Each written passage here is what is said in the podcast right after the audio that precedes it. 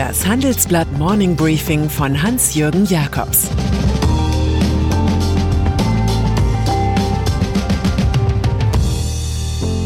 Guten Morgen allerseits. Heute ist Dienstag, der 3. November. Und das sind unsere Themen. Blutige Spur des Terrors in Wien. Angela Merkels Meinungsklimaschutz. Die deutsche GmbH ist männlich. Terror in Wien. Ein deprimierender Dreiklang beherrscht die Nachrichten in diesen Tagen. Covid, die US-Schlammschlacht und Terror. Und doch muss man sich vergegenwärtigen, dass die blutige Spur der Terroristen nach Frankreich nun Wien erreicht hat. Dort haben gestern Abend an sechs Tatorten Attentäter das Feuer eröffnet. Es gab mindestens zwei Tote und etliche Schwerverletzte, darunter ein Polizist. Von einem widerwärtigen Terroranschlag, der sehr professionell vorbereitet gewesen sei, spricht Bundeskanzler Sebastian Kurz. Schnell machte die Information die Runde, dass womöglich eine Synagoge betroffen sei. Die israelitische Kultusgemeinde bat jüdische Mitbürger zu Hause zu bleiben. Niemand köpft leichter als jene, die keine Köpfe haben, hielt der Schweizer Dramatiker Friedrich Dürrenmatt den Fanatikern dieser Welt entgegen. Kritik am Lockdown. Die gestrige Ad-hoc-Pressekonferenz von Angela Merkel war praktizierter Meinungsklimaschutz. Die Kanzlerin spürt, dass die flächendeckende Stilllegung von Kultur, Gastronomie und Hotellerie als ungerechte Breitseite herüberkommt, ausgerechnet gegen jene, die sich um Einhaltung der Hygieneregeln mühen. Überall in der Bundesrepublik gehen Klagen gegen das Außerkraftsetzen etlicher Grundrechte ein. Kritiker werden mit dem Argument bedacht, gerecht sei am Ende ja nur alles auf oder zuzumachen. Das aber wolle die Regierung nicht. Eine besondere Note steuert in der Corona-Debatte übrigens Niedersachsens Ministerpräsident Stefan Weil bei. Der SPD-Politiker lobt Bürger, die bei der Polizei anrufen, weil der Nachbar zu viel Besuch habe. Gerade geht es um richtig viel, es geht um unser aller Gesundheit, es geht um das Leben ziemlich vieler Menschen, und da können wir eine solche Mithilfe durchaus gebrauchen. Ausgerechnet in der Zeitung Der Sozialdemokrat vom 3. Mai 1883 sind folgende Verszeilen erschienen. Der größte Lump, die größte Schand, das ist und bleibt der Denunziant. Merkel trat bei ihrer live gestreamten Seelenmassage als evidenzgesteuerte Naturwissenschaftlerin auf, die nun freilich den Widerspruch aufklären muss, dass ausgerechnet sie Antikörperschnelltests auslobte, etwa für Bewohner und Besucher von Altenheimen. Laborärzte und Europas größter Laborkonzern Synlab warnen immer wieder vor Massentests mit diesem Produkt, so wie sie jetzt bei allen Bürgern der Slowakei zur Anwendung kam zu unsicher, zu wenig sensitiv. So zeigte sich im spanischen Ort Casariche, dass mehr als zehn Prozent der herkömmlichen PCR-Tests ein positives Ergebnis ausweisen, aber nur 0,1 Prozent der Express-Tests.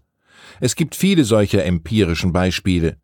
Die politische Unterstützung für die Mangelware ist letztlich ein Sonderkonjunkturprogramm für Konzerne wie Siemens Healthineers, Abbott und Roche, die mit den Schnelltests ebenso schnell schöne Geschäfte machen. Wir erleben, wie so oft in diesen Corona-Tagen, eine Umverteilung, in diesem Fall aus den Kassen der Bürger und Versicherten in die Kassen der Aktionäre. Wenn wir jetzt bei Siemens sind, der Industriekonzern wartet mit der Überraschungsmeldung auf, dass die Mitarbeiter einen Corona-Bonus von jeweils bis zu 1000 Euro erhalten, was den Popularitätswert von noch CEO Joe Käser ansteigen lässt. Bei weltweit rund 235.000 Mitarbeitern kommen rund 200 Millionen Euro zusammen, fertig zur Auszahlung an der Kasse sozusagen. Honoriert würden die außerordentlichen Leistungen der Beschäftigten in der Pandemie, die Siemens hervorragend gemeistert habe, heißt es in einer Mitteilung. Siemens Healthineers dürfte folgen. Solche Pandemieprämien freilich in kleinerer Stückelung gab es auch schon bei der Deutschen Post, DHL sowie bei Lidl, Aldi und Rewe.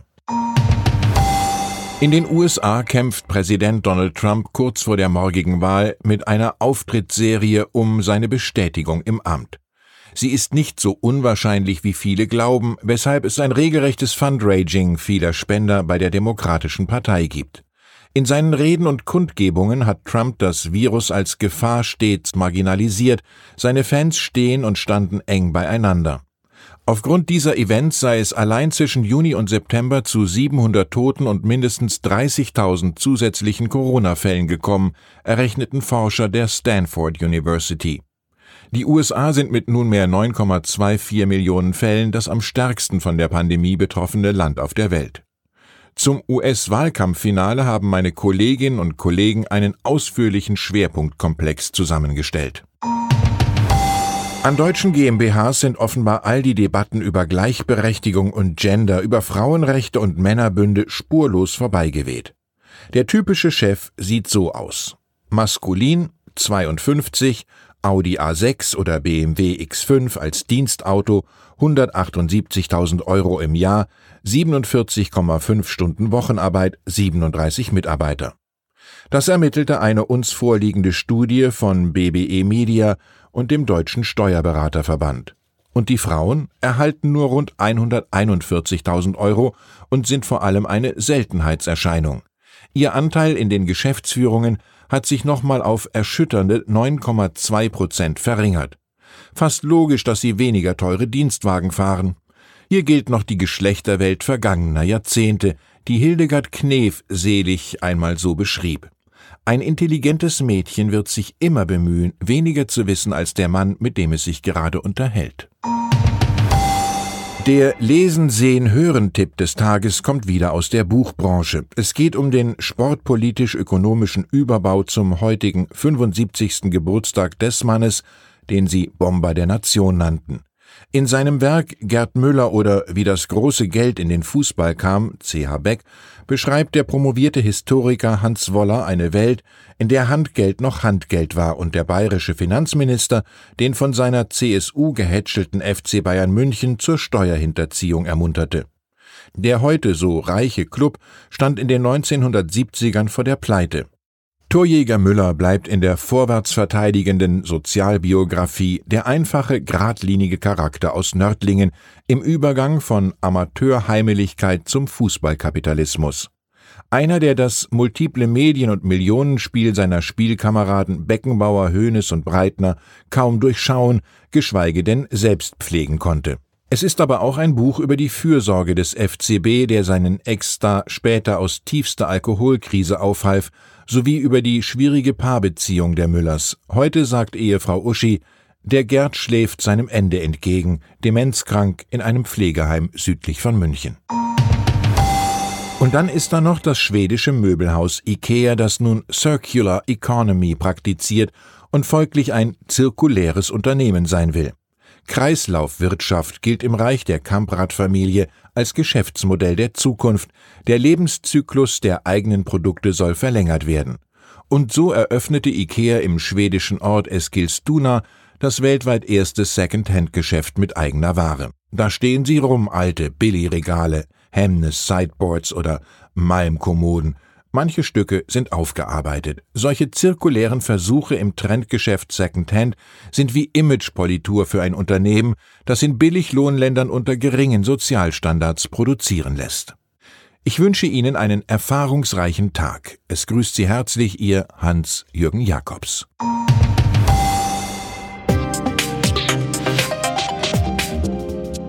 Ab 17.30 Uhr sprechen wir bei Handelsblatt Today über alle Themen, die die Finanzwelt bewegen. Integrität und Zuverlässigkeit sind der Schlüssel zu einer erfolgreichen Vermögensverwaltung. Anlegern ist es wichtig, dass ihr Geld sinnvoll, nachhaltig und erfolgreich investiert wird, um den Erfolg auch an nachfolgende Generationen weiterzugeben. Dieses und andere Themen präsentiert von unserem Initiativpartner, der Hypo Vereinsbank Private Banking. Das war das Handelsblatt Morning Briefing von Hans-Jürgen Jakobs, gesprochen von Peter Hofmann.